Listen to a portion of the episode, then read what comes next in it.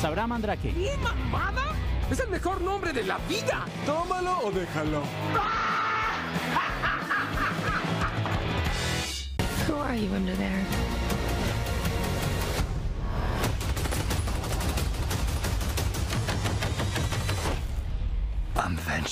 Hola a todos, ¿cómo están? Les habla Jean-Pierre Arcón. Esto es un informe para Sabra Mandrake. En especial, en esta oportunidad, vamos a hablar de la película The Batman, ya que ha habido bastante controversia por la película y pues ha habido como opiniones encontradas. Hay gente que le gustó y hay otra gente que no le gustó. Pero ¿qué hay para decir de esta película? Bueno, primero hay que hablar del director, eh, Matt Reeves, no lo hizo solo, también está Peter Craig. En la película, ¿de qué trata? No, no les voy a dar spoilers, la tienen que ir a ver. Fue controversial desde un inicio eh, porque fue anunciada en 2015, se supone que era una secuela de la Liga de la Justicia y le iba a estar dirigiendo Ben Affleck, pero sin embargo él fue sustituido y el señor Matt Reeves eh, cambió historia, cambió también el personaje principal, que es el señor Robert Pattinson, sí, el mismo de Crepúsculo. No fue el único inconveniente que tuvo la película, la película tuvo más inconvenientes. Iba a ser estrenada el 25 de junio del 2021, pero pues gracias a la pandemia pasaron demasiadas cosas y no se pudo estrenar.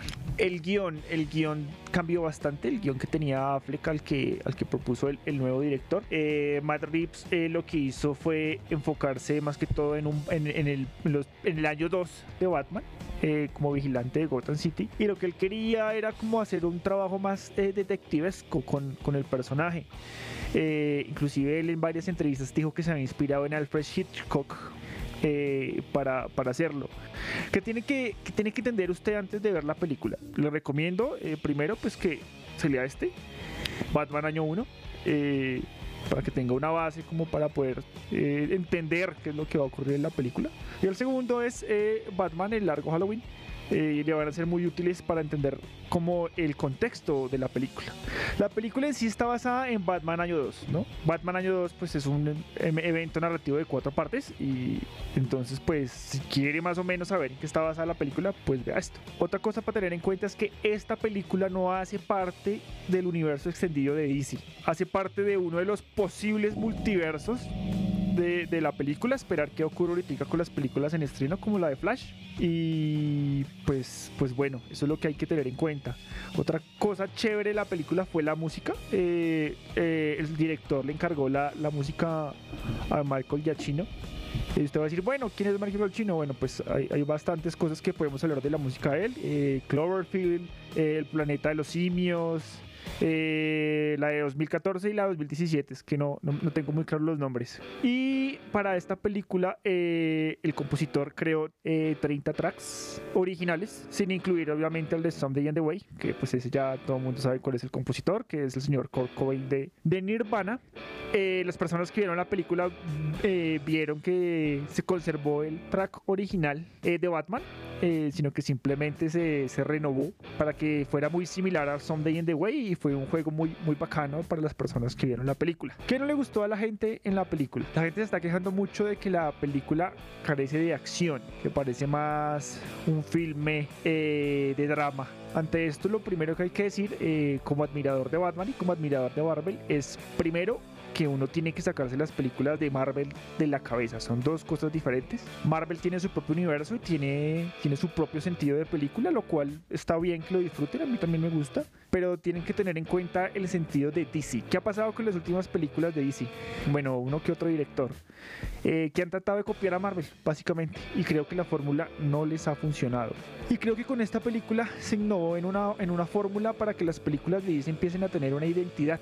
Hay cosas que tener en claro para, para, dejar de criticar la película y son las siguientes. Primero hablamos de un Batman inexperto, un Batman que acaba, está en su segundo año de combatir el crimen en Gótica, donde no tiene que pelear con supervillanos, por decirlo de alguna manera, sino está peleando con las mafias. Por eso les recomiendo que se lean Batman, Batman año 1, eso les los va a dejar como, como muchas preguntas eh, contestadas. Por eso no cuenta con los mismos gadgets eh, que puede tener Bat, un Batman actual, un Batman más viejo, es un Batman joven. Lo mismo sus, sus, sus villanos eh, son personajes jóvenes, son personajes que hasta ahora se están, están formando. Digamos que una de las cosas como me hubiera gustado ver en la película es como la bipolaridad de, de, de acertijo de The Riddle, pero pues obviamente uno entiende que es un personaje en formación.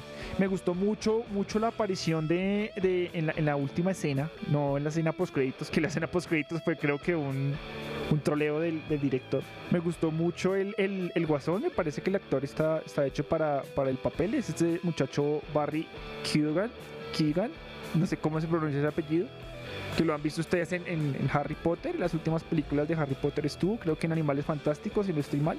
Eh, puede que, que veamos ese guasón joven, de pronto, de pronto sea un guasón. Mi, mi teoría sobre este guasón es que puede ser un guasón eh, muy gángster. eh, por aquello de las mafias, de pronto puede ser un intento de, de hacerlo muy similar al guasón de Jared Leto, que a nadie le gustó, que, que- que me parece que fue un, un guasón incomprendido. Mm, me parece que este guasón puede ser similar, puede ser un guasón gángster eh, y, pueden llevarlo muy bien y asimilarlo muy bien. No me gustó de la película que faltó sangre. Eh, me parece que es un intento desesperado para, para que tenga una audiencia mayor. Mm, no lo pusieron eh, para que lo viera en público más, más maduro. De pronto por eso no pusieron sangre. Faltó sangre, faltó, faltó de pronto un poco más de acción, eh, pero igual eso no desmerita el, el trabajo que hicieron. Eh, me parece que podemos ver un Batman en sus inicios muy real, muy verídico. Obviamente hay gente que, que no le gustó la película porque estaban esperando una película de, de- de acción, de pronto una película más, no sé, de pronto más Marvel tal vez. Y pues obviamente tiene que entender la gente que esto es DC, DC es drama, DC es tragedia, DC es acción. Y más que todo Batman. Me gusta mucho que, que nos dejen ver el perfil psicológico de Batman. De por sí, muchos de las fuentes decían que era un Batman, un Batman emo y era muy chistoso esto. Pero se puede analizar más como un Batman eh, con sentimientos, un, un Batman más depresivo, como afectado por la muerte de sus padres, ¿no? Recuerden que acaba de llegar de dar eh, una vuelta por el mundo, eh, de entrenar con diferentes maestros. el señor Ra's al Ghul también tuvo algo que ver por ahí. Entonces es mejor que lo, que lo manejemos con cautela y esperemos cómo se desarrolla la película. Además que estas películas de presentación iniciales son muy, muy duras, son, son muy pesadas. Y pienso que para hacer una primera película que nos está presentando unos villanos y nos está presentando una ciudad que es gótica, que al fin podemos decir que es ciudad gótica, eh, las fachadas góticas, el, el contexto de la ciudad era muy, muy, muy sacado de- de- del cómic. Mm, me parece que está bien esta película. Igual recuerden que películas iniciales de Marvel no les iba muy bien tampoco. O sea, vendieron, pero no les fue tan bien. Les fue después bien, pero cuando empezaron a hacer los crossover. Entonces no exijan una cosa en, en- en algo que, que no pueden encontrar y que no, que no lo pueden ver. Mm, de esperar, me parece que fue muy, muy buena película. Obviamente se pueden mejorar cosas, eh, pero pues para los fanáticos de Batman, el simple hecho de que esté Batman eh, lo hace una muy buena película. ¿Que es lenta? No, todo lo contrario, me pareció que fue ágil. Eh, no sobraron escenas. Me parece que los silencios, las tramas, la música larga le- se encargan de darle atmósfera a la, a la película como tal. Es una película de detective, no recuerden, es una película de DC con su, con su héroe insignia, que es, que es Batman. ¿Sí? Detective Comics, que era como se llama, eh, inició DC Comics y que en sus principios era Batman. Batman es un detective. Estamos hablando de un Batman joven, un Batman que va a dar para largo, que va a dar para muchas películas y que va a dar para mucha historia. Entonces recuerden, es una película de- de- en la cual el personaje puede ir evolucionando. Y nada, eh, les recomiendo que la vean. Eh, espero no haber dado spoilers. Veanla, disfrútenla, critíquenla, pero tengan en cuenta, muy muy en cuenta, eh, los puntos que les di por encima. Soy Jean-Pierre Alarcón, eh, alias Gato, y esto fue un corto, corto, pero sustancioso podcast express sobre la película de Batman para Sabrá Mandrake. Hasta la próxima. Sabrá Mandrake. ¿Qué mamada? ¡Es el mejor nombre de la vida! Tómalo o déjalo. ¡Ah!